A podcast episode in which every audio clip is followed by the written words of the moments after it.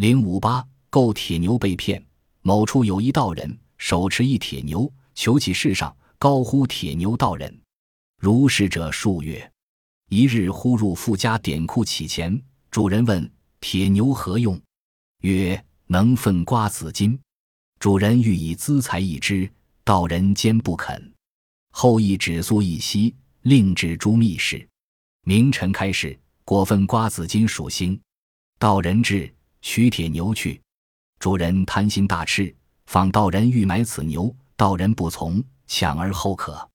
亦以每日所得金，计以一岁金价偿之。主人既得牛，数日分金如前。未几岁止，是牛尾后有一窍，无他意。忽家中一臂暴疾，召其夫赎去。后有人云：道人欲买此币，密持金尾为之，前后分金，皆此币所为。即寻之以遁矣。有一个道人拿着铁牛在街上卖，自称是铁牛道人。过了几个月，一天，他到一家非常有名的当铺去当钱。主人问他：“你的铁牛有什么用呢？”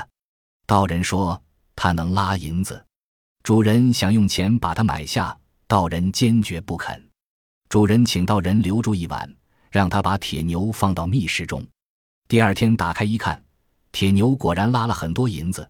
道人就把铁牛拿走了，主人起了贪心，他又去找道人，说愿意买下铁牛，道人还是不答应。主人坚持要买，道人才勉强答应。两个人商定，用一年中铁牛拉的银子偿还当前。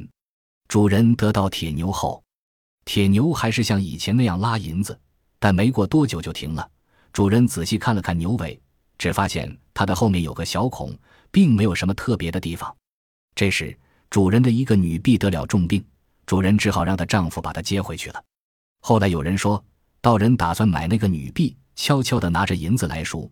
铁牛拉银子都是女婢做的手脚。主人急忙寻找他们，二人已经不知去向。